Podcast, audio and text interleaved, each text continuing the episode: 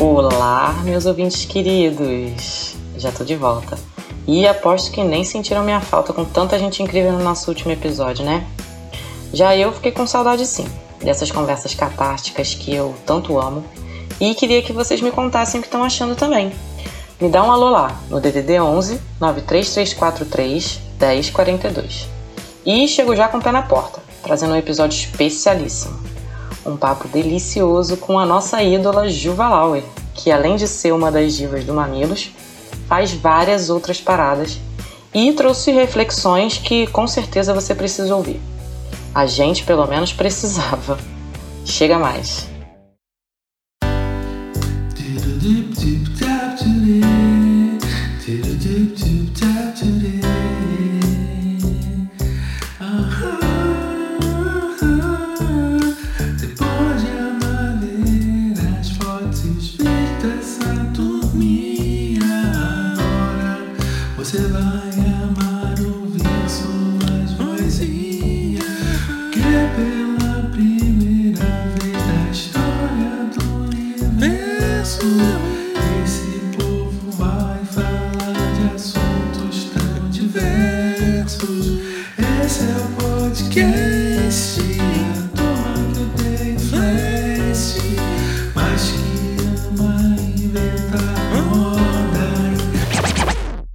Então a gente tem aqui o Chico. Olá, sou o Chico, tô aqui também, vamos nessa. E a Jeane. Oiê. E o Fernando. Olá, tô aqui emocionado, pois muito fã. É. e eles são meio que assim, o elenco fixo que estão aqui comigo, às vezes não estão, às vezes estão. E trouxe também a Heleninha, show, perfeita, que é fã do Mamilos também, na verdade, todos nós somos, não é mesmo? Mas mais uma fã é, da firma também. Ela é fotógrafa da Rede Flash. Então, eu não sei se o Fernando fez essa consideração para você, mas o tema que a gente tem nesse episódio é o que você faz além do que você faz. Ou seja, a gente não vai falar sobre podcast necessariamente, né? A gente vai falar sobre tudo mais que você faz, porque você é uma pessoa extremamente plural e uma pessoa e faz várias coisas. Então a gente quer saber aí o que, que você faz, tá? E aí eu vou perguntar, eu vou começar te perguntando aí como é que tá a vida aí no momento. Quarentena sem ser quarentena, com crianças ainda por cima. Eu acho que estou num momento de transição aí. Acho que todas as semanas foram transições, né? Eu faço terapia é, à distância e é muito engraçado que a cada sessão era uma coisa diferente. Eu tava, ah, eu acho que eu tô bem, ah, eu acho que eu tô péssima, ah, eu tô dormente, ah, eu tô não sei o quê, não, agora eu tenho que despertar, agora. E eu acho que os seis meses foram um marco de deu pra mim, sabe? Deu, eu não aguento mais. É... Quando a gente. Quando entrou em pandemia, lá no início, no Mamilos, a gente fez um episódio que era sobre travessia. O nome é Travessia e falava sobre a gente sustentar a dor, sustentar o incômodo, ficar com isso, porque pode te trazer é, aprendizados, pode te trazer crescimento, de que essa tentativa de sempre resolver as coisas é uma tentativa que te leva para manter o status quo, porque você sempre quer voltar ao estágio anterior. Então sustenta um pouco. E eu sustentei por seis meses. E eu cheguei no ponto que eu não consigo mais sustentar, gente. Eu não eu não dou conta de uma empresa que é uma empresa nova, que é uma empresa que uh, teve gente que entrou na empresa uma semana antes da pandemia, que não conhece a equipe. Uma equipe que trabalha remota, tipo, fazer processo, criar processo remoto. É, então, assim, a energia que você precisa para uma empresa virar e uma empresa virar em tempos de crise, que você tem que criar coisas novas, pensar coisas novas, ir por outros caminhos, ter estratégia e ao mesmo tempo cuidar da casa, fazer três refeições, lavar a roupa, cuidar das crianças. Eu não consigo fazer todas essas coisas ao mesmo tempo. Eu sustentei isso por seis meses. Eu não consigo mais sustentar.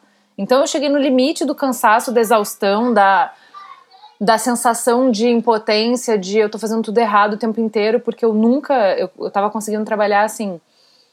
De manhã eu ficava com as crianças, Aí, teoricamente, o Merigo trabalhava e de tarde eu ficava das duas. Então, assim, depois que eu dei o almoço, às duas horas eu saio, fico com as crianças, começo a trabalhar é, até às seis. Então, eu tava conseguindo trabalhar quatro horas por dia.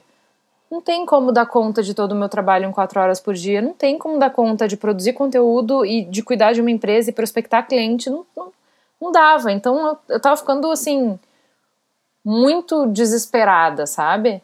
E aí eu tive que começar a buscar alternativas para para começar a construir esse novo normal, sabe?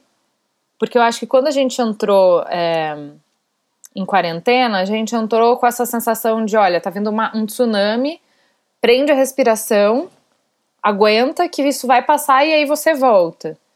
E o que eu acho que a ficha caiu finalmente depois de seis meses é que não é um tsunami e que seis meses você não consegue ficar segurando a re respiração, entendeu? Você vai ter que encontrar alternativas, alternativas de conviver com esse novo cenário. Então, como a gente vai fazer? Se a escola não vai voltar e, e essa discussão é uma discussão super complexa, eu não consigo ver saída para essa discussão, que é é muito foda como a gente, como sociedade, não quer ter essa discussão. Como é que pode, gente, abrir tudo? Abriu escola, é, abriu comércio, abriu restaurante, abriu. Tá tudo funcionando. Mas não tá funcionando a escola. Onde as crianças vão ficar, gente? Se eu, no topo do meu privilégio, no topo, no topo, no topo do meu privilégio, não tô dando conta, como que faz a funcionária da loja, a funcionária do restaurante, a funcionária da empresa de contabilidade, do banco, enfim, qualquer funcionária que recebeu a ordem de abriu, pode voltar, Onde fica a criança dessa mulher, desse homem, desse pai?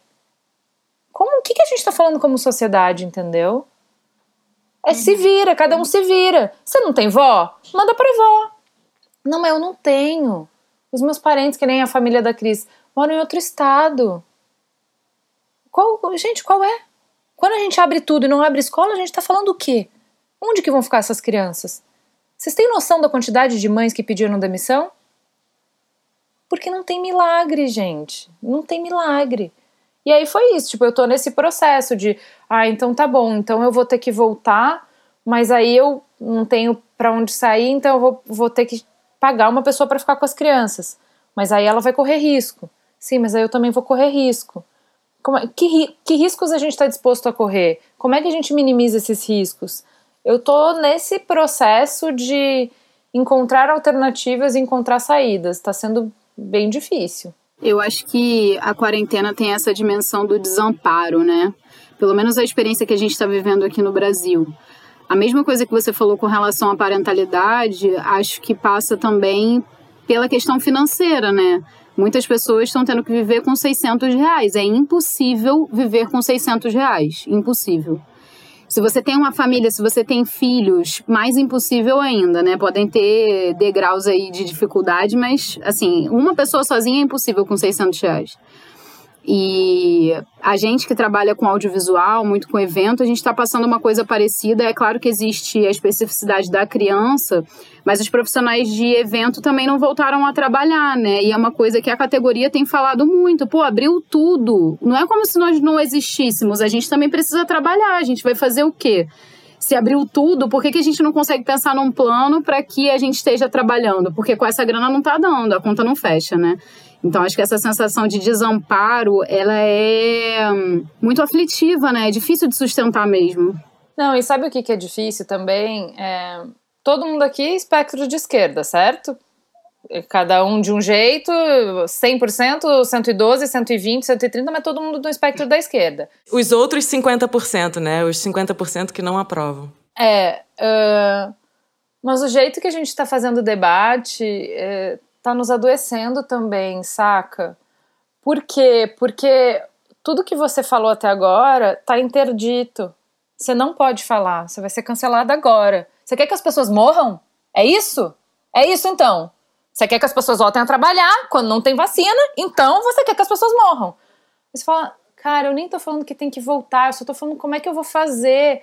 Se tá tudo voltando e tá voltando com as pessoas com medo, então, tipo, eu meu amigo tem um restaurante, ele abriu, ninguém vai, ele paga o funcionário, e aí não está funcionando. Mano, senta aqui comigo, conversa, eu tô desesperada. Não pode, porra! Tem que estar tá fechado! A vacina, as pessoas. Você quer o quê? Você é negacionista agora? Aí você fala, brother, não dá. A, a, a, sua, a sua resposta não dá conta da minha vida, brother. E eu sou de esquerda. Eu sou total, eu sou sangue na veia de esquerda. E o jeito que você tá falando, eu não tenho como sobreviver, mano. E aí? A gente tava conversando um pouco antes, né, de você entrar, e uma coisa que eu tava para te perguntar mesmo era, inclusive para além do Mamilos, assim, ou para além do rolê do podcast, né? Eu acho que a gente, todo mundo que é heavy user, assim, de internet, né, que tá produzindo conteúdo, ou que pelo trabalho mesmo precisa estar tá sempre online e tal, a gente se depara com uma internet é, de extremos, né? Ou você é uma fada sensata, ou você é uma perfeita nunca errou. Aquele lugar, assim, super bitolado, inclusive, que também ninguém consegue dar conta desse lugar. É, ou você é completamente escrutinado pela discordância, né? A gente perdeu uma coisa que eu acho que é muito valiosa para a construção de futuro, que é o espaço da divergência, né? Eu não posso mais discordar de você com relação a uma proposta, por exemplo, sem que ou eu seja extremamente ovacionada porque eu estou completamente certa, ou que eu seja completamente execrada porque eu estou discordando. Nem só da, da, discordância, mas do aprendizado também, que é o que o Paulo Freire fala. Tipo, o aprendizado acontece quando você cria um, um espaço de confiança, onde o erro é permitido. Então, assim, a, a, gente tem que criar um, aprendiz, um, um, espaço entre nós em que você possa crescer, em que você possa aprender, em que você possa evoluir. E agora não pode. Não pode, porque você vai. É, tipo, você vai ser é, avaliado em relação a 1.250 assuntos 100% do tempo, e se você não for coerente em qualquer um desses assuntos, em qualquer momento, você não serve. E fudeu, gente, isso não é humano, né? Acho que principalmente pela prevalência das opiniões extremas, né, de todo mundo ter que ter uma opinião sobre tudo, no momento que você coloca uma incerteza, por exemplo, e aí o que, que eu faço? Como é que eu cuido dos menos filhos com tudo voltando ao normal, menos a escola, exemplo? E só o fato de você levantar uma dúvida, as pessoas entendem que você está afirmando uma certeza e logo colocam isso. Não, se você está sugerindo tal coisa, você quer que todo mundo se foda e morra e assim resolva, sabe? E não tem esse espaço para o diálogo, né? É muito louco. Eu vou trazer mais pra gente. Porque a gente sempre fala que o inferno são os outros. É pior do que isso, Fernando. Porque assim, não são os extremos. É que a gente está querendo é, botar o rótulo nas pessoas muito rápido. O mundo está muito complexo, está difícil, a gente tem que ter opinião sobre um monte de coisa o tempo inteiro. Então eu olho para você e falo assim: barbudo, hum, marxista, sabe? Fernando, cabelo colorido, é gay. Sabe, assim, a gente quer o rótulo rápido. E não é só nessas coisas. O que a gente quer é assim. Você falou que você vai vo voltar a trabalhar, não tem escola, então você tem empregada, então burguesinha safada. Então é rápido, gente, é rápido. E a gente faz isso com todo mundo. Paula Carosélia falou isso. Ah, então, ó, tá aí. Tem um, um rótulo, eu fico em paz. Porque eu não preciso lidar com a complexidade. É, ela é isso, e aquilo, e aquilo, e aquilo, e aquilo a gente é um monte de coisa ao mesmo tempo e agora. Uma complexidade dá trabalho pra caramba. A gente quer o bonito e o feio, o certo e o errado, o bom e o mal. É só isso. E a gente está perdendo uma luta bibliográfica, né? A gente está esquecendo quem a gente leu, quem a gente estuda, né? É uma coisa muito doida. Quando o Dave Chappelle ganhou o Mark Twain, teve a Sarah Silverman ela faz um discurso, né? Enfim, várias pessoas fizeram discurso, e no discurso dela, ela começa falando: Você que está assistindo essa premiação de casa e ainda não olhou no Twitter para saber como você se sente. Que é muito isso, né, cara? De manhã você posta uma parada e você vai no Twitter olhar, né? E aí, será que eu me sinto assim? Será que eu me sinto assado? Para onde que eu vou? E aí começa, né? Quem que a gente tem que cancelar hoje? Não, cara, sabe, é, esse, né, essa onda do cancelamento, eu tive um insight há um tempo atrás, umas duas, três semanas, estava conversando com o Oga Mendonça, que eu adoro. É, Adoramos. É puta, eu falei Adoramos um negócio que muito. assim, eu tô me sentindo de volta na igreja, cara. A igreja, ela cria regras. Desculpa aí se alguém segue igreja, nem todas, nem todo homem, nem todo whatever, tá, galera? Mas assim, da, do, do ponto onde eu tô falando, tá? Da minha experiência, a igreja adventista e tal. A igreja adventista é ótima, meu irmão é pastor. Sigam aí. Eu cresci na igreja adventista também. Segue, curte, compartilha, tá tudo certo. Porém, da minha vivência, é assim: são regras que são impossíveis de cumprir por exemplo, não pode transar fora do casamento. A galera vai casar com 30. Como que isso vai acontecer? Não vai acontecer. E aí você cria. Todo mundo é hipócrita. Se a regra ela é perversa, ela é, empurra as pessoas para a hipocrisia.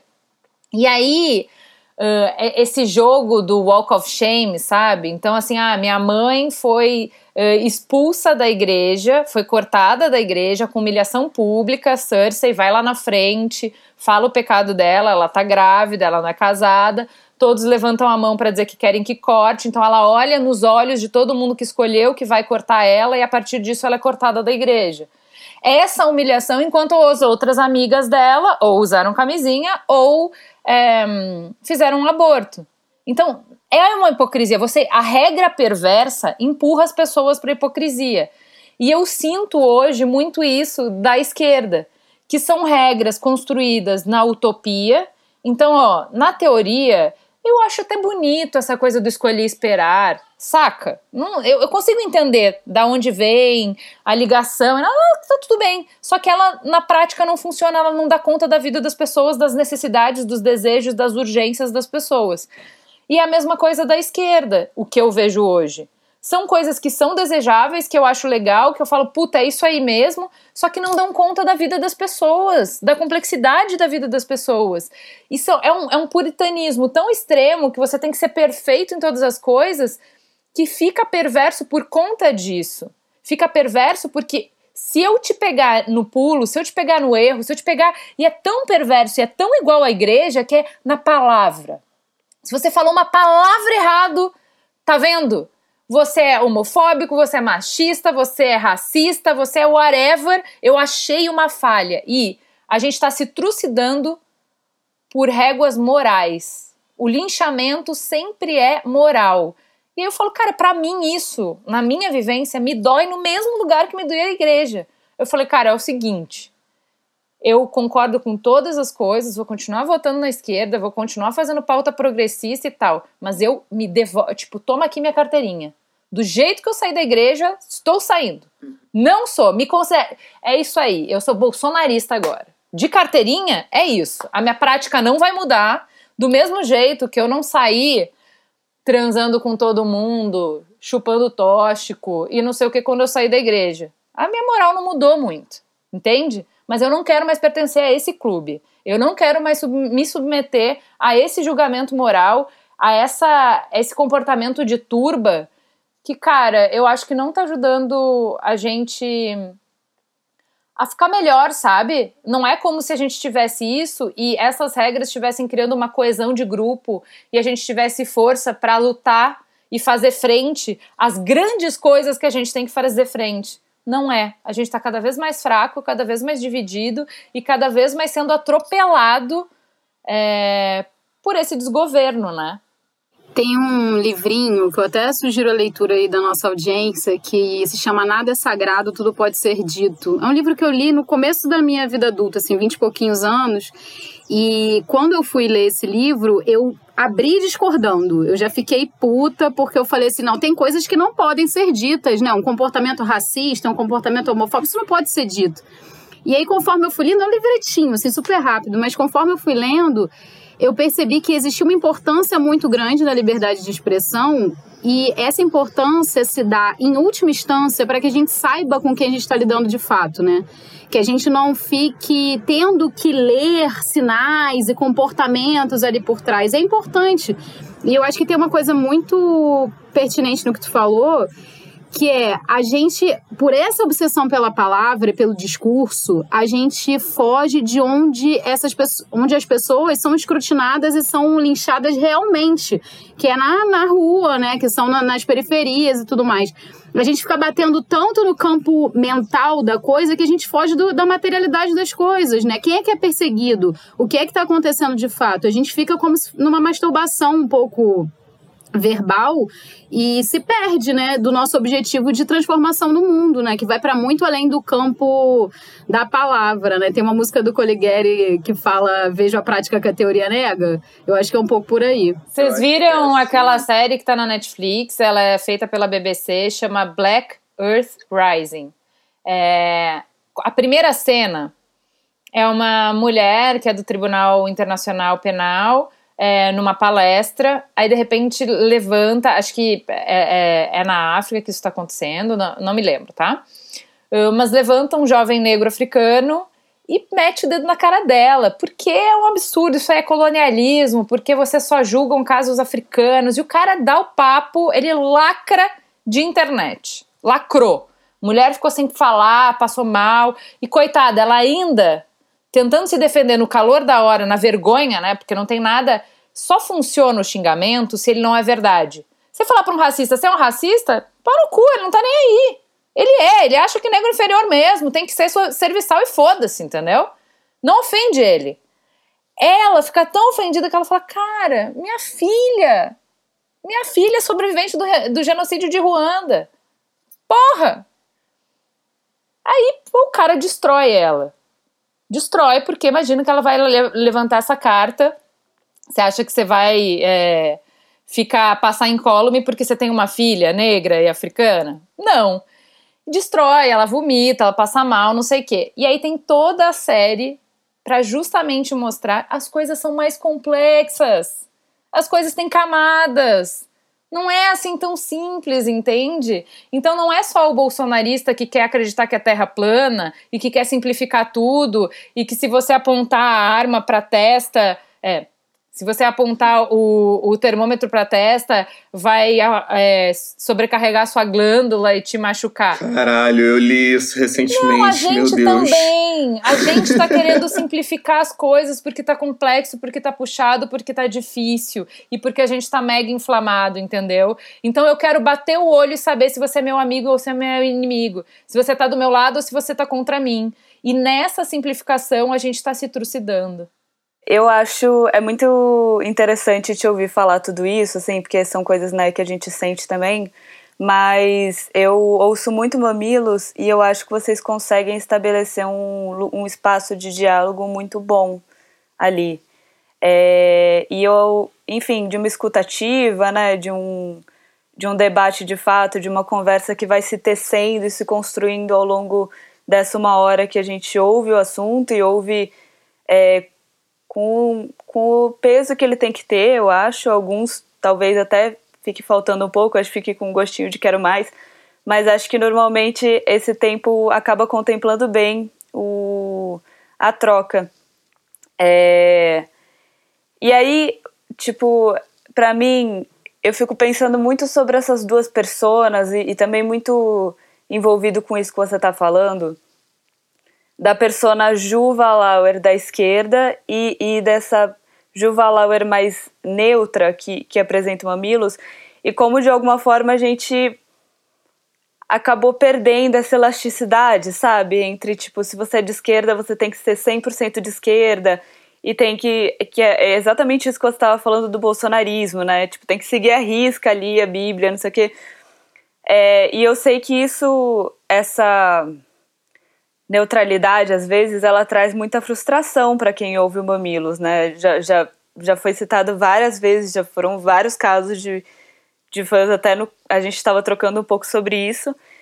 E aí eu queria entender melhor, assim, como essa transição entre essas duas, esses dois lados, sabe? Porque eu acho que uma coisa é você defender as coisas, da, as, as pautas da esquerda, e a outra coisa é você estar tá aberto ao diálogo. Então, mas é, é tá. que eu acho que a gente nunca se colocou como neutra, a gente sempre se colocou como curiosa. Então, assim, é, para mim é importante eu não partir do pressuposto de que eu sempre tenho todas as respostas. E é isso que é insuportável na esquerda hoje. A arrogância de que as nossas teses, as nossas teorias. Não, peraí, eu tenho 55 acadêmicos que falaram isso. É isso, acabou! Não é, caralho, não é! Ninguém, nenhuma teoria, nenhum campo ideológico, nenhuma pessoa, nenhuma instituição consegue dar conta da realidade. A realidade é mais rica do que isso, saca? Então, é, calçar a sandalinha da humildade, de falar assim: eu sei o que eu acredito. Eu não vou mudar o que eu acredito, eu sei o que eu acredito. Mas eu fico curiosa: o que, que será que eu não vi? O que, que será que o meu jeito de ler o mundo não dá conta? O que, que ele deixa para trás? Deixa eu ver, me mostra aí o que, que você acha. Deixa eu de verdade tentar entender, porque eu acho que tem alguma coisa que eu posso tirar daí. Que não seja para eu mudar minha opinião, mas que seja para eu enriquecer o quanto eu sei que eu não sei. Entendeu? Eu vou, depois de conversar com você, que pensa completamente diferente de mim, entender. Puta, eu deixo uma brecha aqui, hein? Por exemplo, a Úrsula Le Guin tem um livro muito, muito foda que chama Os Despossuídos. E ela monta dois mundos fictícios, planeta mesmo, para ser bem separado. Um não tem interferência, não ter contato, não ter conversa, não ter nada um com o outro. Em que um é individualista, capitalista, vamos dizer assim, e o outro é coletivista, então vamos dizer um socialista assim. E aí ela vai explorar bem a, as potências e as fragilidades de cada modelo de escolha. Ninguém dá conta de tudo. Você vai ter que abrir mão de uma coisa para ter a outra. No final do livro você vai pensar: "Ah, caralho, Criativo, meu benzinho, criativo. Dizer que vai ficar bom um sistema coletivo é difícil, porque você vai abrir mão da liberdade pra caralho, os outros vão ficar dando opinião nas suas coisas. É um comitê que vai decidir se você pode tirar foto ou não, do que, que pode tirar foto e para onde vai o dinheiro. E quando você depende de um monte de cabeça para pensar uma merda, puta, é difícil demais. Mas das dificuldades eu prefiro essa. Entendeu?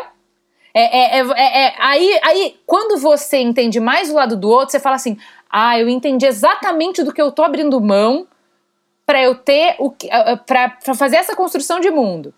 Se eu vou fazer pró-aborto e eu sou pró-aborto, puta, eu entendi exatamente qual é a brecha que eu deixo, o que que eu não respondo, qual é o dilema moral que tá aqui. Eu entendi, é foda mesmo. Mano, se você é contra o aborto, eu entendo e eu suporto a a, a seu direito de ter a sua opinião pra caralho, porque é justo, é digno, é certo, é moral que você tenha essa opinião. Eu vou continuar tendo essa. É, é só isso, galera. Não é tão complexo, porra. Entendeu? Não é porque eu acho uma coisa e eu não vou mudar, eu não sou neutra. Eu acho isso. Eu só quero ser curiosa e pensar. Chega mais, conta aí. Eu não acho que a minha visão dá conta de tudo. Senta aí, deixa eu entender o que, que você traz pra mesa. Mas eu sinto até que essa humildade de você entender que você não dá conta de tudo é uma coisa que, que vem se perdendo um pouco, sabe? E eu acho que é, o Mamilos faz isso muito bem, de construir realmente essa ponte, de ser esse jornalismo de peito aberto, né? Porque eu, eu, eu consigo ouvir isso de fato, sabe? Quando eu ouço Mamilos, eu ouço vocês como duas curiosas ali abordando os temas. Mas eu acho que quando isso vem para uma vida real, é tão difícil às vezes instaurar, né, esses esses lugares de ponte ou esses, sei lá, clima de ponte mesmo, encontrar pessoas que estejam dispostas a isso, porque ao mesmo tempo eu sinto que, que a, não sei se é uma coisa da internet, do que que é, mas que a gente ficou meio enclausurado nessa, né, tipo, própria opinião, eu tenho que ser muito forte no meu discurso, eu tenho que saber de tudo. Enfim, e aí a gente só vai construindo esses muros. E de alguma forma o Mamilos eu sinto que dá, uma, dá um timer ali nos muros e tipo, vamos.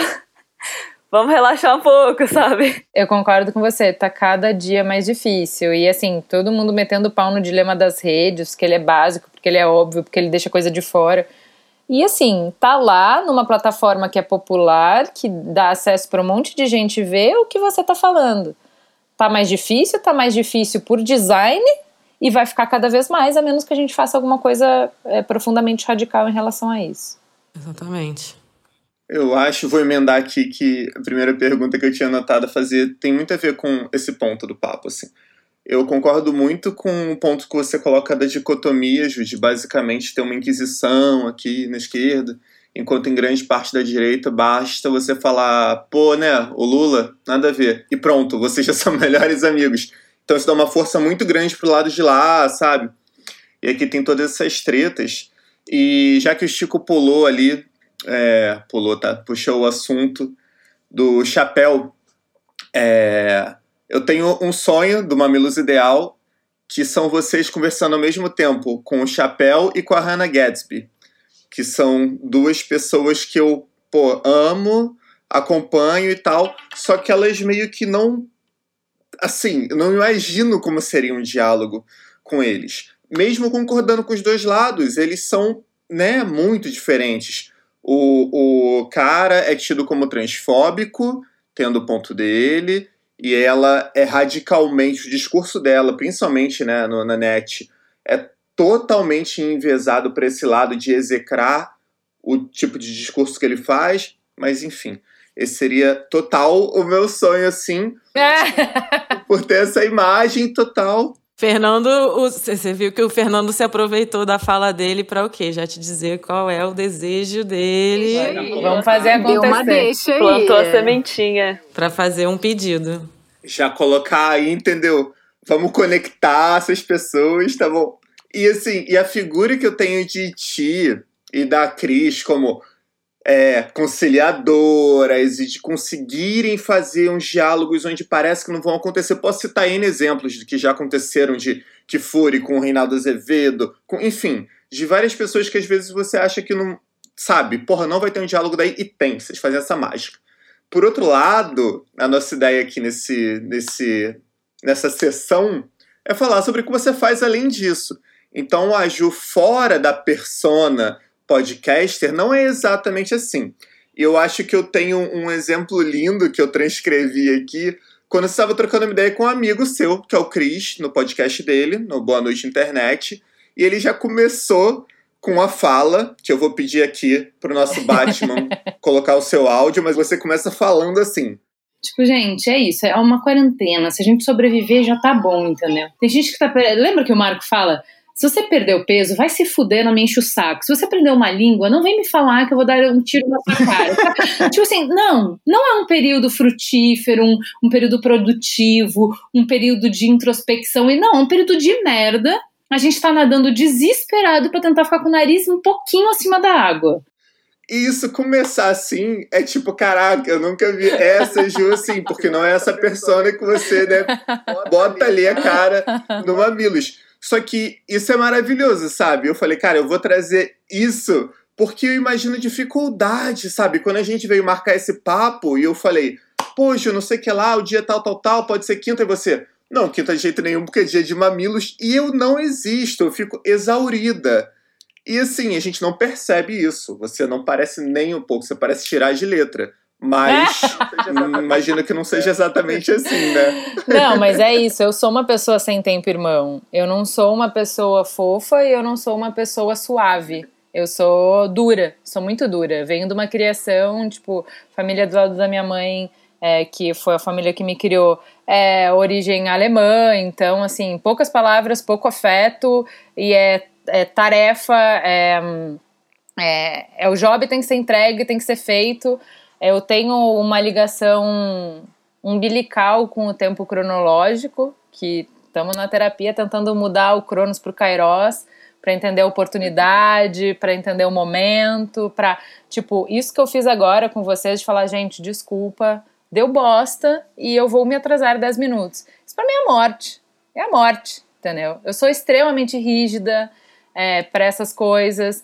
Então, assim, eu é, penso muito rápido e aí as coisas fazem sentido na minha cabeça e eu esqueço de ver, eu estou muito, é, muito em volta nos no, no meus pensamentos e eu esqueço, às vezes eu não olho o outro, não percebo o outro, então eu imponho o meu ritmo, eu passo que nem um trator, entendeu? E ó, o que eu quero é isso, isso, isso, nessa sequência, nessa sequência, não sei o quê. Se no prazo, quando deu, você vier me entregar e não tem nada a ver, eu não consigo nem entender o que você não entendeu. Então, assim, eu não sou essa pessoa empática, aberta, que tá no, no Mamilos. já falei isso várias vezes. Aquilo é um exercício. Eu acredito que isso é importante, então eu faço isso. Nas minhas relações, em vários momentos, eu faço esse exercício também. Então, ah, eu vou conversar com o Merigo. Não vou conversar quando eu tô irritada, quando eu tô puta, quando eu tô não sei o quê. Vamos lá na CNV, pega a ferramenta, ela existe para isso. Então, vou ter uma conversa com ele, não vem aqui. Eu entendi que você quis dizer isso, então, eu me senti assim, e aí não sei o quê. Aí a conversa se transforma. No dia a dia, brother, sou violenta pra caralho. Entendeu? Eu quero as coisas do meu jeito e eu quero rápido e é para ontem. Sou extremamente dura. Eu sou muito irônica, muito irônica, muito, muito. Aprendi, tenho aprendido. Hum, acho que acho que eu posso dizer que eu aprendi que ironia é uma arma muito covarde nas relações. Então eu não uso, evito muito de usar ironia nas brigas, mas eu sou muito engraçada com base na ironia, assim. E eu não sou séria. Mamilos é muito sério, né? Eu sou muito boba. Então, por exemplo, o Benjamin tá com oito anos, o meu filho mais velho, e aí eu assisto filme com ele, obviamente, e, e ele lê os livros dele para mim. É, então, assim, eu, eu já li todo o Homem Cueca, né? Todos os seis livros, e agora é Diário de um Banana. Eu cago de rir. Eu acho engraçadíssimo. O meu humor é de oito anos, de uma criança de oito anos, entendeu? O meu humor, assim, inclusive, tipo, até o Merigo aguenta essa, essa, esse humor que ele fala. É legal que você se diverte sozinha, né? Você conta piada, você mesmo ri e, e tá tudo bem. Nossa, total. Meu clube, minha vida. Entendeu? Então, assim, é Total. muito diferente da persona do Mamilos, que não é que é uma, uma coisa que eu não sou, mas aquilo é uma parte de mim. Eu, eu sou, eu gosto de estudar as coisas, eu sou de me aprofundar, eu sou muito curiosa, eu sempre fui ponte, eu sou filha de pais separados, então, obviamente, eu sou ponte. Eu sei, quando eu era planejamento, eu era ponte entre a execução e a criação. Sempre fui ponte em qualquer lugar que eu tive. Então, assim, o Mamilos é muito do que eu sou mas não é tudo. Muito bom, muito bom. Esse movimento de mediação que você faz, assim, no, no programa, né, no Mamilos, eu imagino que seja um sacrifício e uma demanda emocional muito grande, né? Porque é difícil fazer ponte entre mundos, né? Eu até acredito que você possa ter um, um, trabalho prévio aí, né, por essa experiência que você falou, mas é um, um trabalho e tanto, né? Principalmente num momento como o que a gente está. E quando a gente foi dar uma olhada nas suas redes, a gente vê que esse personagem teu fica ali também, né? Então, agora você abriu um pouco pra gente, né, como é que você é enquanto pessoa, suas características e tal, mas eu queria saber um pouco o que que você curte fazer, assim, o que que é você nesse offline, assim. Então, ó, eu gosto muito de ler, mas, por exemplo, na quarentena teve uma fase que eu não conseguia ler porque eu não conseguia concentrar por mais de cinco minutos, né? Acho que foi comum para muita gente. É, eu tenho um lance com, com um livro que é assim. Uh, quando eu vou sentar para abrir a Netflix, por exemplo, eu tenho um filtro. Que, ah, eu não quero ver nada que vai. Desgraceira eu não quero, não quero ver nada de guerra, não quero ver criança sofrendo, não quero. Uh, né? Não, eu já. O meu trabalho já é todo dia uh, mergulhar nos problemas, diagnóstico de problema. Quando eu tô me divertindo, eu não quero isso. Livro eu não tenho filtro livro, qualquer coisa. Eu vou em qualquer jornada, não importa, eu, eu gosto de tudo. Vários é, é, uh, estilos diferentes, gêneros diferentes, eu gosto de tudo de livro. Então, gosto bastante de, de livro. Música é uma coisa que saiu muito do meu da minha vivência depois que eu tive filho. Eu fiquei muito no mundo bita, muito em, em, música infantil, e eu não acompanhei mais. Eu não sei se tem essa coisa de eu ouvir a música na rádio e você ouvir música na balada e ouvir na academia e ouvir, enfim, a música entrar na sua vida e não necessariamente você ir atrás da música. Então, quando eu, como a música não entrava dessas outras formas, quando eu buscava música, eu acabava indo sempre nas mesmas coisas. Então agora eu tenho começado uh, recentemente a me abrir um pouco mais. O Tiny Desk, sabe, da NPR, é, é um puta lugar para eu descobrir gente nova, para eu escutar coisas diferentes e tal. É, programas bobos como Carpool Karaoke. Eu também adoro, e daí é o jeito de eu ouvir coisas de que os jovens estão escutando e acabar não ficando tão assim, né, uh, desconectada com o que a galera tá ouvindo. É, então, música eu gosto, mas é, muito defasada e tal, e agora eu tô começando a tentar voltar a inserir no meu dia a dia. É, eu gosto muito de cozinhar, muito mesmo. Para mim é um, é um tempo para mim e é um tempo que eu consigo botar o meu fone, ouvir um podcast, ouvir uma música. Então, vira e mexe, então, é, minha cozinha é integrada com a sala, tá o Merigo jogando videogame com as crianças na sala e eu tô lá dançando na cozinha e fazendo mil coisas, assim, sabe? Então eu gosto de fazer, tipo, por exemplo, sei lá, eu vou fazer, faço três, quatro sopas diferentes para congelar, então eu passo o dia na cozinha mesmo, sabe? Ah, já vou deixar várias coisas preparadas, adiantadas para, sei lá, vou lavar todas as verduras, vou cortar todas as coisas para semana. Então eu passo bastante tempo na cozinha, gosto muito de fazer bolo, doce, essas coisas. É, é o meu jeito também de demonstrar afeto. Então, assim, se você estiver doente, se você separou, se você uh, tá triste, qualquer coisa, eu vou fazer uma comida que não vai resolver, mas é só o meu jeito de dizer que eu me importo. É, é eu me felic... identifico muito, eu sou exatamente assim também. Ah, é a felicidade que sempre tá ao nosso alcance. Eu acho isso foda de, de comida, entendeu? Tipo, o sexo nem sempre tá ao seu alcance, dinheiro nem sempre tá ao seu alcance, saúde nem sempre tá ao seu alcance, mas, porra, comer tá, entendeu? Então, assim, você pode comer o seu doce preferido, ou sua comida preferida, ou seu chá preferido. É, essa porção de alegria eu posso te proporcionar. Então, eu sou muito fã de comida por conta disso. A gente também é muito fã de comida, de cozinha. Muito. Somos todos filhos da pandemia aqui. É, todos. É todo todos. mundo padeiro da pandemia. A gente não perde uma oportunidade de dizer que tem muito padeiro aqui na Rede Flash. Cara, eu não entrei no, no trem do hype do pão mas é, uma coisa que eu me curvei durante a pandemia e que é muito engraçado é a bendita Air Fryer, né? Que a gente já está sendo catequizado há anos, né? Os meninos todos do Braincast estão muito fãs de. E eu falava, gente, minha casa é tudo vegetariano, menos eu. O que eu vou fazer com uma air fryer? Aí o Merigo comprou, chegou um dia na pandemia com uma air fryer em casa. Gente, a bicha não tem descanso. Ela trabalha todos os dias mais de uma vez por dia. Tem esse youtuber que é o é Life by Mike G, que ele tem um milhão de receitas para você fazer na air fryer. Ele faz tudo. Ele fez pão, bolinho, pizza. O conteúdo de air fryer é uma coisa que inunda a minha vida há dois anos pelo menos. A cena do air fryer.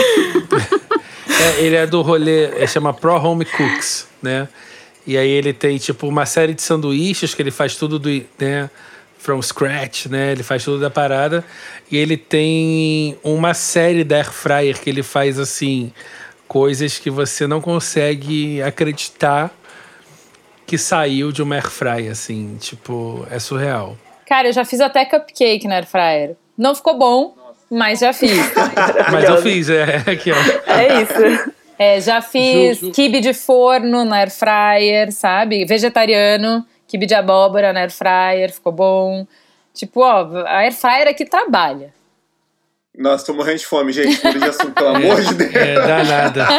É, esse kibe de abóbora pegou pesado. É. Pegou mesmo. Ju, é, a gente sabe que antes de tudo aí, né? Você veio da publicidade, né? Você trabalhava em agência. Assim como euzinha assim como a Clara tal. E a gente queria saber um pouco é, o que, que mudou no seu olhar, né?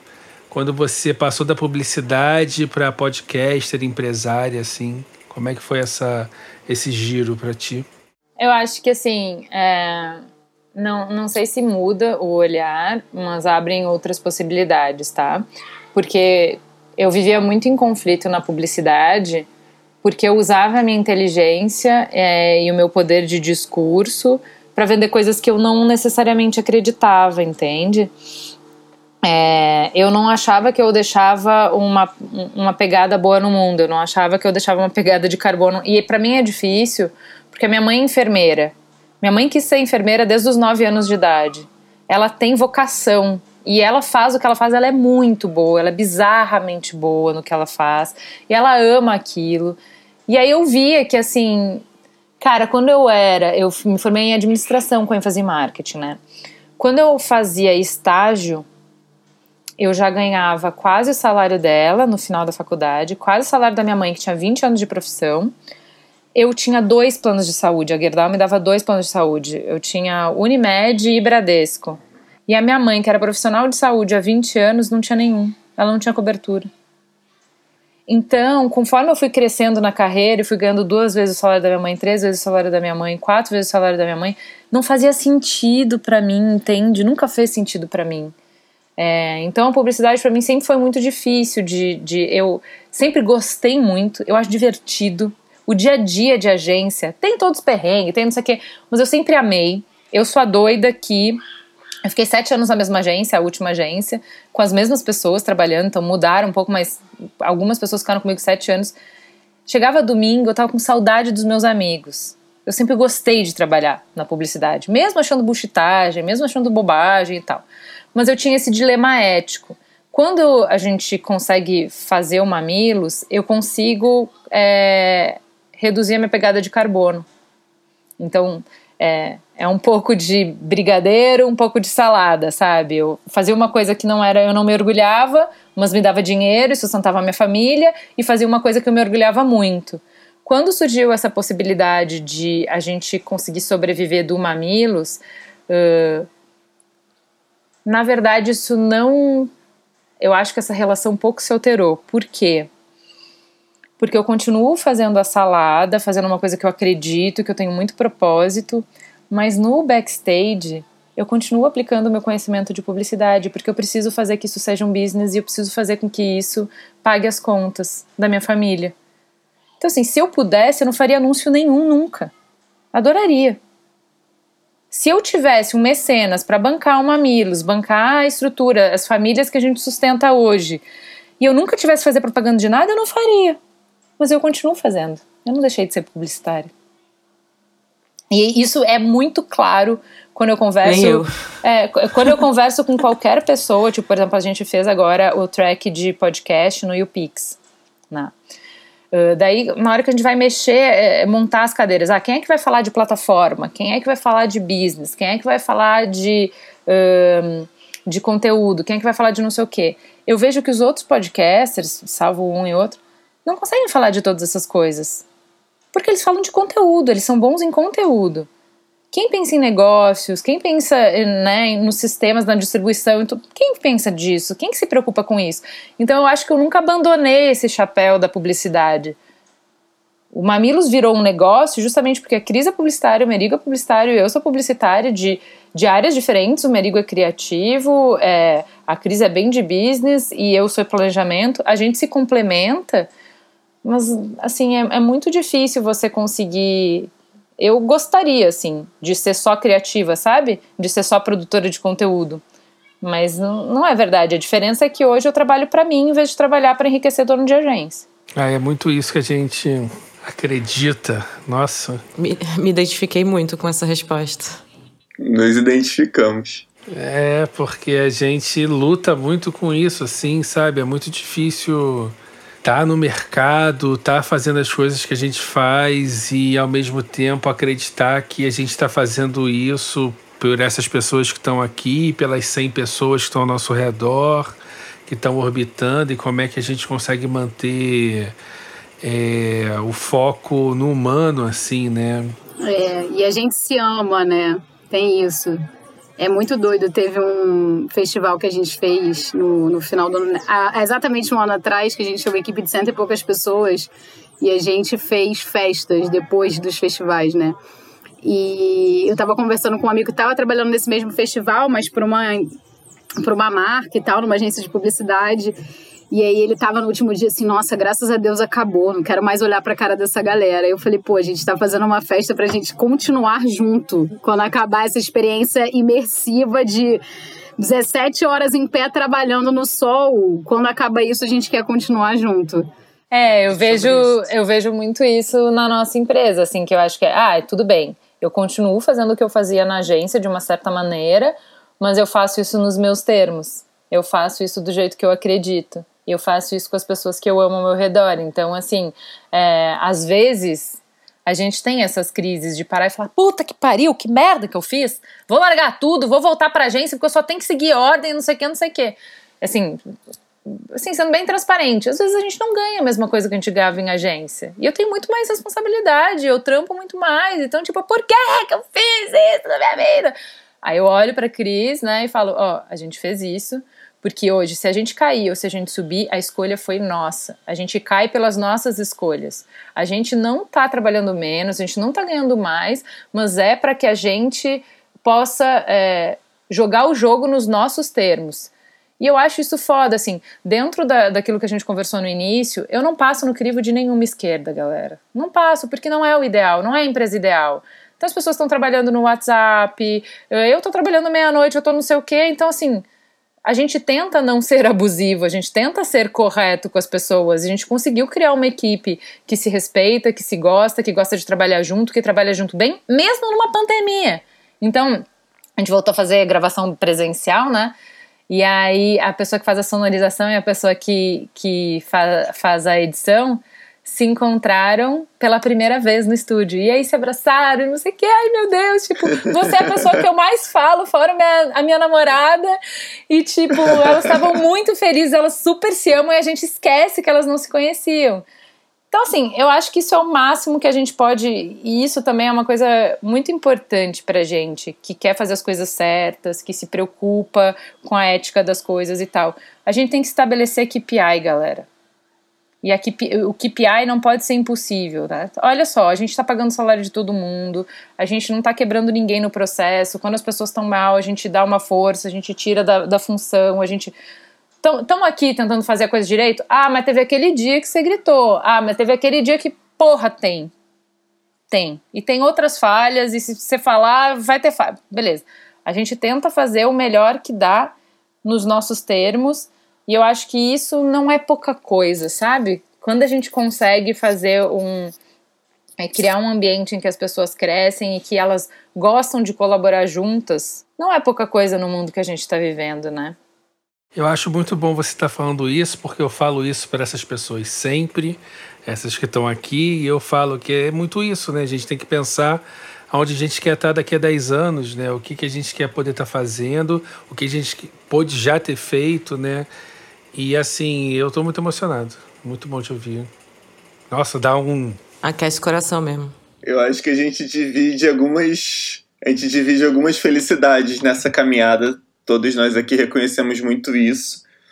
É, eu pessoalmente também trabalhava numa grande corporação e foi a época que eu mais ganhei na minha vida. Fiquei uns anos lá trabalhando, até a gente chegar num ponto que decidiu largar as nossas coisas e nos dedicar ao que a gente acreditava, e abrir essa empresa e tudo mais. E é um, foi um período foda. É, até hoje existem, tal qual você está citando, várias dificuldades, a, a grana nunca mais foi a mesma, nem a gente esperava que fosse, definitivamente não foi por isso que a gente fez esse caminho. Mas é muito lindo a gente estar cercado de pessoas e ideias incríveis e que a gente acredita né, em todos os lados. E... É importante a gente colocar a, a, os parâmetros, né? Então, por exemplo, como a gente tem que pagar conta e a gente não tem pai nem mãe e, não, e a gente é mega conservador, nunca pediu empréstimo, não sei o quê Imagina, galera, a gente tá seis meses no vermelho a gente não parou de pagar salário com dinheiro que a gente tinha guardado. Tão doido que a gente é, entendeu? Então, nessa é, lógica da escassez, da falta, de a gente tem que fazer, não pode dizer não, não pode não sei o quê. É muito fácil você, de repente, se ver só fazendo job, não é o job que você queria fazer, mas é o job que vai pagar a conta. Como é que você cria um equilíbrio para você lembrar, não, peraí, eu saí da agência para poder fazer coisa que eu acredito.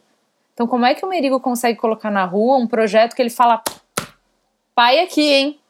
Aqui tem. Esse aqui eu vou mostrar para meus amigos, eu vou mostrar para minha mãe, esse aqui é foda.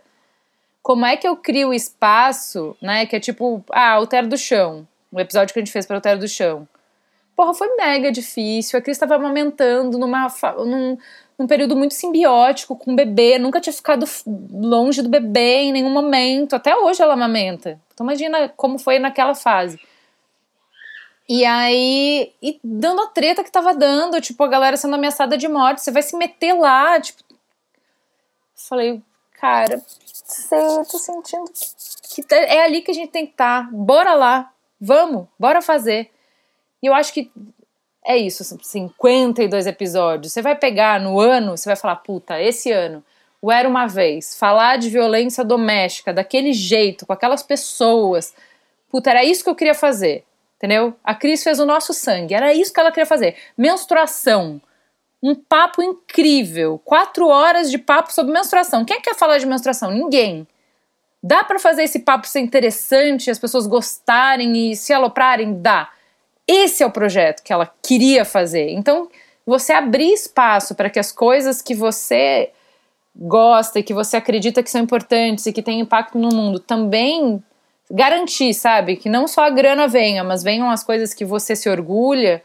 Eu acho que isso também é muito importante, sabe? E não acho que se, se, se a gente não se determinar, acontece naturalmente, sabe? Não é deixa acontecer naturalmente, não é uma luta, é uma briga para que toda hora a gente está com isso, sabe? Até na relação com os clientes, tá? Quando encrespa, senta os três assim. Isso é igual acontecia na agência. Eu não vou passar por isso de novo, sabe? Então é muito assim, porra, mas a lógica é essa. Você saiu da agência, mas você continua atuando no mesmo mercado. Não vai ser tão diferente assim, entendeu? O modelo gata? segue sendo capitalista. É, cara.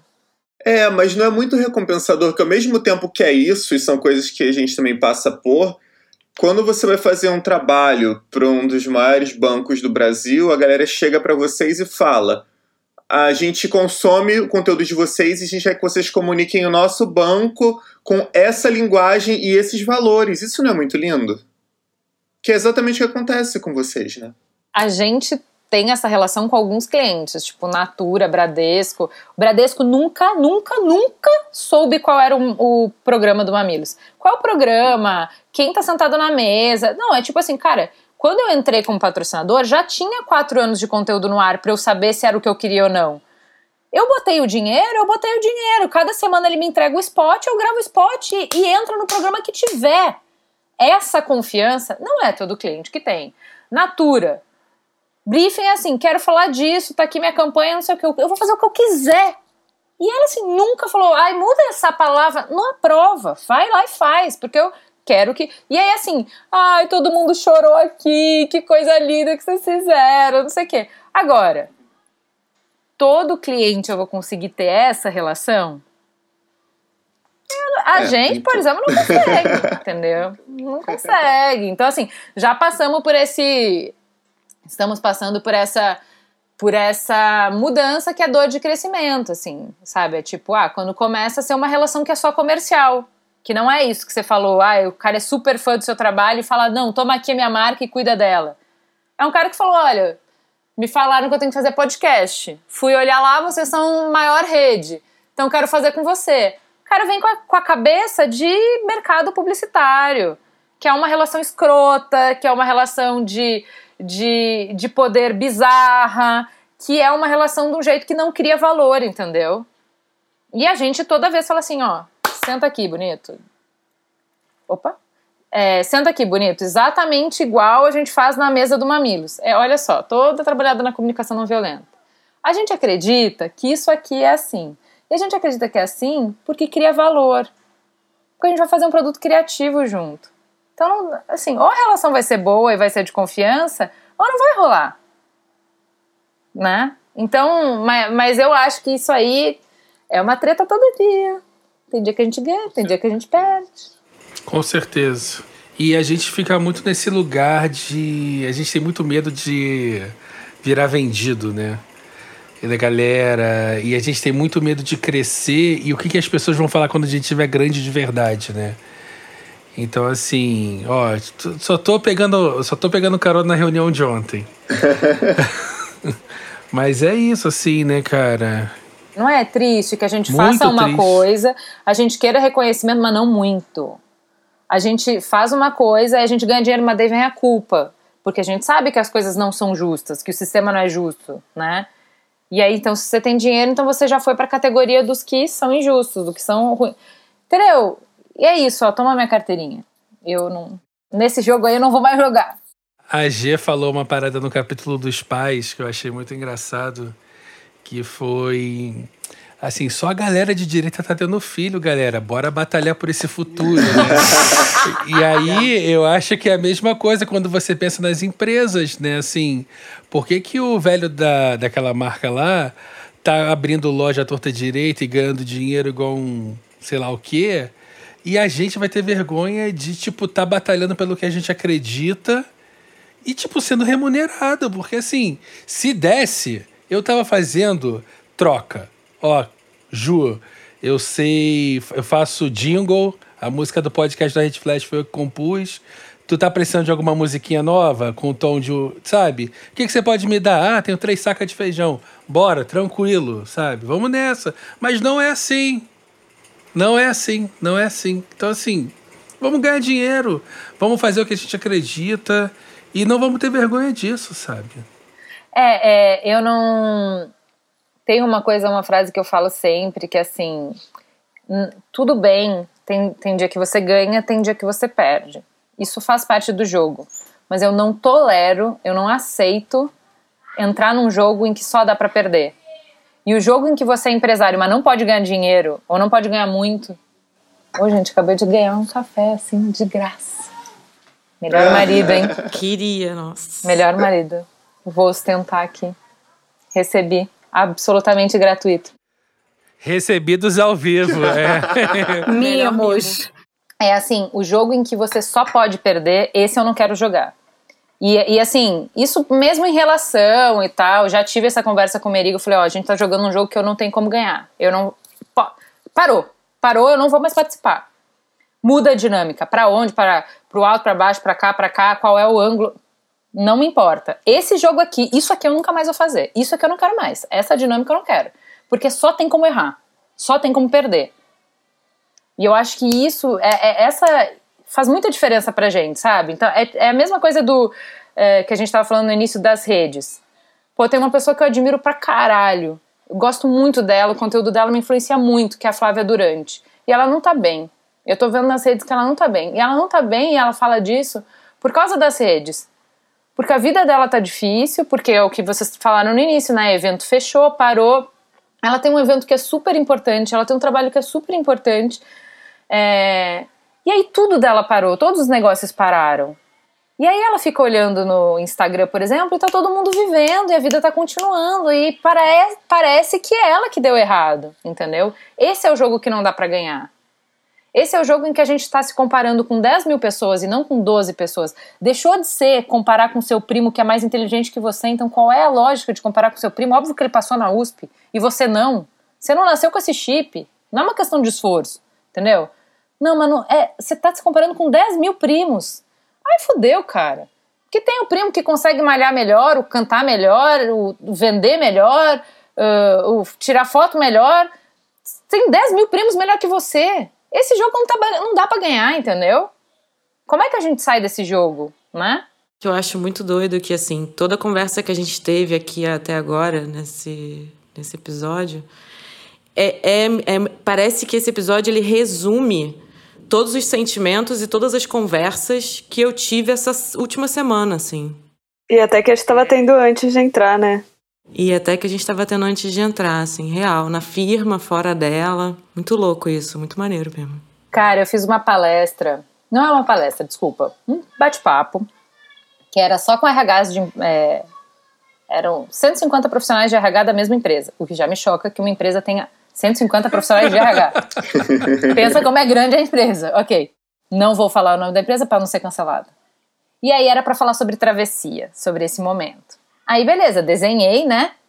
a conversa com. Vamos falar primeiro de perda, aí depois a gente fala de oportunidade e depois a gente fala dos ganhos. Pra gente terminar, né? Energia, ó, lá em cima. Na hora que você fala de perda, então, pô, eu já tinha feito uma fala inicial, já tinha dado um contexto e tal. Na hora que eu chamo a perda, li um, um depoimento deles mesmo, que eles tinham te escrevido, escrito. Uh, e eu falei, e aí, gente, vamos abrir esse espaço, vamos falar sobre as perdas, porque tá difícil, porque a gente sente falta mesmo. O que não é ressignificado, o que não tem uma oportunidade, é perda, porra, tem. Aí todo mundo vem com, não, é, é mas não, mas é tudo uma oportunidade. Não, não, galera, não. Se a gente tá com 150 pessoas, estatisticamente eu tô falando com alguém que tá na merda. Que hoje, hoje, tá achando que não dá conta e que foi incompetente e que não tá mais produtivo como era antes. Porque eu não tô assim e quem tá falando agora, quem tomou o espaço de fala, não tá assim agora. Mas tem alguém ouvindo que tá assim, então não dá, não dá. O discurso só, do só bom, não dá. Do mesmo jeito, Fernando, que o discurso de só ruim também não cabe. Que é uma coisa que a gente até falou no último Mamilos com Havaianas, que é assim, a gente tem vergonha de falar, ai gente, vamos falar de amor na pandemia? Não pode. Não pode, porque é só merda, é só cagada. Não, não é. Não é, tem gente que começou a namorar. Não, não é. Eu me aproximei do meu marido, porque estamos aqui junto mesmo. E aí a gente descobriu que o problema não era que a gente não se gosta, mas é que a gente não passava mais tempo junto. Embora sócio morando na mesma casa. Agora, na pandemia, que deu. Porque tá cada um no corre. E aí, na pandemia, fica todo mundo juntinho, bem gostoso, bem ótimo. Então, tem história de amor. Tem história de sucesso. Gente, eu tenho vergonha de dizer, mas a minha empresa bombou na pandemia. Pode dizer. Eu não vou ficar mais pobre porque você deu certo. Não, não, não vai resolver. É o contrário. Não vai resolver a minha vida você não falar que você tá feliz. Entendeu? Não, infelizmente, uma coisa não resolve a outra, entendeu? Exato. Isso bate muito diretamente no que a gente estava conversando antes, da, antes de você entrar. E durante também, a parte do começo da conversa, antes do REC. Que foi, inclusive, gerado pela, pela fala que o Fernando comentou aqui, né? Exatamente. A polêmica, mamilos. Você nessa fala fala sobre ter emagrecido e eu emagreci. Aí você fala sobre aprender uma nova língua, eu tô estudando. E aí eu fui, tipo assim, quando ele leu, eu fiquei super ofendida na hora. e aí a gente ficou, entrou numa conversa sobre como é que a gente transformou uma noção de responsabilidade afetiva é, em eu preciso dar conta do que o outro está sentindo. Enquanto eu, pelo menos, entendo que a responsabilidade afetiva é chegar honestamente com aquilo que eu tô sentindo e falar a minha verdade, o que eu tenho para trazer é isso aqui. Isso não significa desconsiderar o outro, até porque esse lugar de escutativa do outro é super importante. Mas, assim, a responsabilidade que eu tenho é sobre o que eu sinto, senão a gente entra num processo de fazer o trabalho do outro pelo outro. Ele não tá dando conta de fazer e eu tenho que fazer porque todo mundo tem que ficar bem no final dessa equação, e assim. Não, mas é principalmente quando você está falando é, com um número ilimitado de pessoas, que é se eu vou conversar com você, é falta de sensibilidade. Se eu sou a sua amiga, a gente tem uma relação. Eu sei que você está aprendendo uma nova língua, eu sei que você emagreceu, porque eu engordei 10 quilos na pandemia, agora eu falo pau no cu de quem emagreceu, que é um otário, se eu tô falando com você, aí eu acho que falta uma sensibilidade clara. Compreende? Então, eu acho que a gente exercita isso. Com quem está ao nosso redor. Talvez, né? É, deveria. Com quem está ao nosso redor, você tem essa sensibilidade. Agora, Claro. quando você está falando para todo mundo, esse é o ponto que a gente estava falando com o Fernando no início. Assim, você perdeu, não tem como. Com 80 mil seguidores, você necessariamente tem que falar alguma coisa que está ofendendo alguém naquele momento que ela tá. Porque senão tem alguma coisa errada, entendeu? Claro, por isso que o recorte foi malicioso de uma conversa que você estava tendo com um amigo seu. E você sabe que ele também engordou. E você sabe que ele compactou com umas ideias. E você ainda estava citando outra pessoa que falou daquela forma, sabe? Mas foi justamente para tirar do contexto e mostrar uma Ju que definitivamente não é o que todo mundo tá acostumado, que tá sabendo que tá se comunicando para milhares de pessoas e que não vai dar dessas, né? Mas sabe o que eu acho? Eu acho muito triste que a gente, todo mundo que é produtor de conteúdo, agora tá. É, é, produz assim com. Como é que eu posso dizer? É, Sempre com um. um- Pudor. Pisando em ovos. pisando em ovos, Dois que é assim. atrás. É, não, e, e com um, rede de proteção, sabe? Que é assim. uh, uma pessoa que me, me chamou a atenção essa manhã foi a Thaís Farage, que eu gosto bastante das coisas que ela escreve. Cara, todo o post dela agora tem. Ah, tipo, sei lá, ela vai dizer, ah, eu estou grávida e comi banana. Gente, eu sei que grávida não pode comer banana, mas eu estava com desejo. Sabe, ela já antecipa o hate que ela vai ter e já responde no post. Porra, cara, tá chato pra gente, pra quem lê, pra todo mundo. Que assim, eh, você percebe como a gente tá é, na defensiva? Todos. Porque ela tem que falar, gente, aí como grávida, ah, eu gosto de preto, mas se você não gostar, tudo bem, mas se você gostar, tá bom, mas se- sabe, tudo tem que ficar assim. Falando óbvio, parece, né? Tipo, mastigando umas coisas meio óbvias. Tipo, tá tudo bem, sabe? Ter escolhas e gostos pessoais e comer o que tem em casa, às vezes, sabe? E eu acho que tem a ver com um lugar que a gente acaba, essa coisa que eu falei antes, né, de fazendo o trabalho do outro pelo outro, que assim, a gente está tão hipervigilante o tempo inteiro, né? E o estado de hipervigilância é super exaustivo, a gente está tão imerso nessa hipervigilância que eu acabo me preocupando mais com o processo do outro e em como ele vai receber isso, do que com o meu próprio processo e como eu tô podendo lidar com a minha própria vida. E, e assim, eu tô falando isso, e aí, fazendo exatamente o que você falou, eu não quero dizer com isso que é, fazer um ódio a desconsiderar os outros, ou só se importar com você e tal. Mas é que, assim, existe um espaço de intermediação entre o eu e o outro, né? E tem uma coisa que eu dou conta disso que tá entre nós, e tem uma outra parte que eu não posso fazer pela pessoa, que ela vai ter que fazer por ela. Então, a gente tá. E eu acho que a internet colabora para esse estado de, de uma hipervigilância, assim. E é aquele papo, né, cara? Na teoria da comunicação, é para dar errado, né? O Lacan fala isso, assim, é para dar errado. O, o transmissor nunca é o receptor, então, assim, a gente se culpa por umas coisas que não são. E assim, e sendo polêmico mais uma vez, eu vou citar o David Chappelle de novo, que ele fala que talvez ele seja da última geração de pessoas que defendem coisas que elas falam. Sabe? Pessoas que, que, que têm, independentemente do que as outras pessoas acham, e não num lugar de é, surdez, mas sim no lugar de princípios defender aquilo que ele fala. Então, cara, mas eu, eu, eu o que me provocou essa reflexão e que me deu um incômodo que eu falei devolve minha carteirinha foi que eu percebi, por exemplo, que no meu grupo de amigos mais próximo, é, para ir além do chapéu, não é que eu não falo em público, nem no meu grupo de amigos eu conseguia dar conta da minha vida, que assim, eu não vou dizer que eu vou voltar a trabalhar, que eu tô enlouquecida em casa, que eu preciso de três dias na semana pelo menos, ir para o estúdio às 10 e sair às 6 e ter um turno de trabalho em que eu consiga focar e fazer as coisas. Eu não aguento mais trabalhar desse jeito. Não consigo dizer nem no meu grupo de amigos. E eu falei, o que está acontecendo? Daí eu falei, falei, ó, oh, gente, é o seguinte, não rola mais, eu tô fazendo assim, e acho chato que eu vou me sentir julgada aqui, que lá, lá, lá, lá, lá, lá. O que aconteceu? As pessoas vieram falar no privado.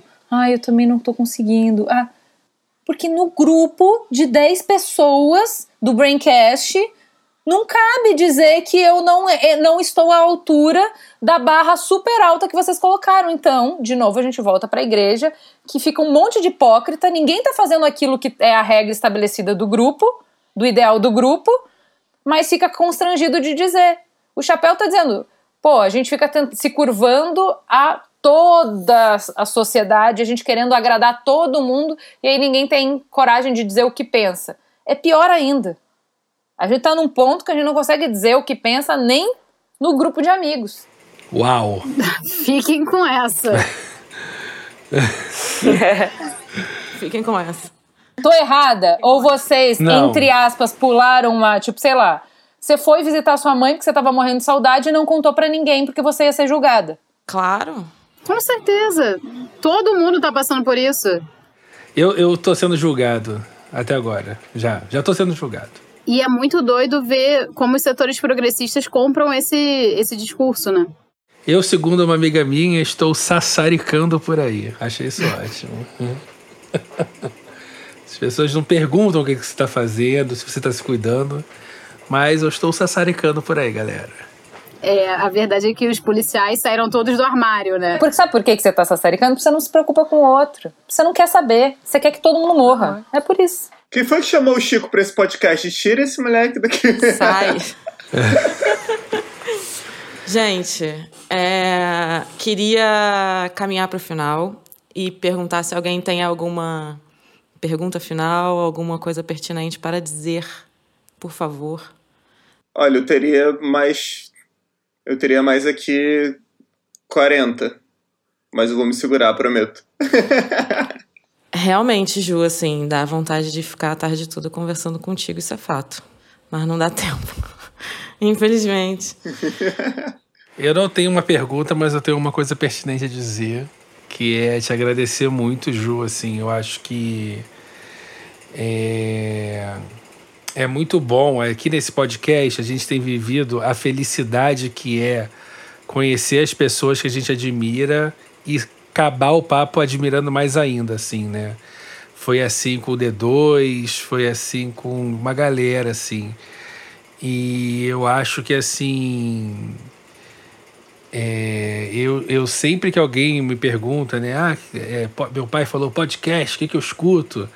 Aí, né, você fala, você vai numa que o cara que tem um interesse ali de meu pai é economista, então escuta isso aqui. Ou então meu pai gosta da Piauí, escuta Foro de Teresina. Mas assim, se você quer ouvir um podcast, um conteúdo maneiro, eu sempre indico Mamilos agora, então assim, eu não tenho dúvida, assim. Ou então, assim, sei lá, pega o, o zap da Ju, troca os áudios, troca os podcasts lá, que já vai ser foda, assim, né? Gente, colhem aí no meu zap, porque a gente tá precisando ficar mais perto de gente que tem os mesmos dilemas que a gente, sabe? de a gente tá sentindo falta dessa troca do porra, tá difícil, me trucaram aqui, tipo, o que que eu faço? É, acho que tem uma, uma pessoa que eu acho incrível, que é a Esther Perel. É, e ela, é, assim, para mim foi muito ah, abridor de cabeça num SXSW. Ela falou que uma coisa que nos fode, veja vocês, olha que anti, é, anti-intuitivo, contra-intuitivo é a privacidade. Por quê? Porque antes a gente dormia no mesmo lugar, a gente comia no mesmo lugar, a gente estava se vendo o tempo inteiro. Então um sabia mais ou menos como era a vida do outro. Então, assim, tudo, desde frequência sexual até o que tem no seu prato, até o dia que você briga, até como é que o seu filho. Tudo era conhecido e tudo era de todos. Agora, como cada um tá fechado na sua bolha, na sua casa e todo mundo com muita privacidade e tal, ela falou assim: a primeira pergunta que 100% dos pacientes chegam no consultório dizendo é: é normal ou é só comigo? E assim, eu já posso te adiantar. Sim, é normal. Sei lá que porra, qual é o seu problema. Mas sim, tá todo mundo passando pela mesma coisa. Só que dói mais pra gente, porque parece que a gente é o, é o cristalzinho, é o único que tá passando por isso. E a gente inventa a roda a cada coisa. O que, que eu quero dizer com inventa a roda? Então, ah, sei lá, eu tô me sentindo muito burra, muito feia, muito incompetente. É, abre esse sentimento num grupo de quatro amigas, de cinco pessoas, que elas vão dizer eu também, eu também, eu também, eu também, eu também, você vai ver, ah, tá, então isso é o que é, isso é a regra do jogo, então o algoritmo tá feito para isso. Ah, não é que não é que vai resolver o problema, mas dói menos, é mais fácil, entendeu? Então, meu WhatsApp vocês têm, viu, gente? Vamos ficar esperto. Com certeza vamos, amiga. Com certeza, de podcaster para podcaster. É isso aí. Isso aí. Ju, obrigada demais, de verdade. Como eu disse, assim, foi praticamente um resumo de todos os sentimentos e conversas que a gente teve aí na última semana foi até meio ridícula, né? Foi ridiculamente pertinente com coisas que nos afligem. Entregou, assim, quase que nos entregou de bandeja, assim, uns questionamentos, assim, foi muito teve louco, um assim. Teve um certo caráter de encantamento, assim. Teve, teve. Eu gosto quando esse, esse tipo de coisa e acontece. um pouco de catarse até, assim, sabe? É, eu, eu achei que eu era o Nio e tava na minha hora de conversar com o oráculo. tipo isso, tipo isso. Foi muito bom. Te agradeço demais por isso, mesmo. Agradecemos. Muito obrigado. Foi muito bom. Gente, obrigada por esse convite. A conversa também me fez muito bem. Vamos continuar. Vamos junto. É isso. Vamos! Sempre. Junto a gente é muito mais forte, sem a menor dúvida. E aí, amigos? Espero que tenham curtido o papo. Como sempre, fica aqui um agradecimento especial ao nosso editor paladino, o Batman, e ao nosso amado diretor, Filé. Lembrando que as referências mencionadas nesse e em todos os episódios ficam sempre lá no nosso site, arreteflash.net podcast. E para saber em primeira mão quando sai o próximo, é só ficar de olho no nosso Instagram. Tem vários conteúdos maneiros rolando por lá. Até a próxima e vamos ver o que vem por aí.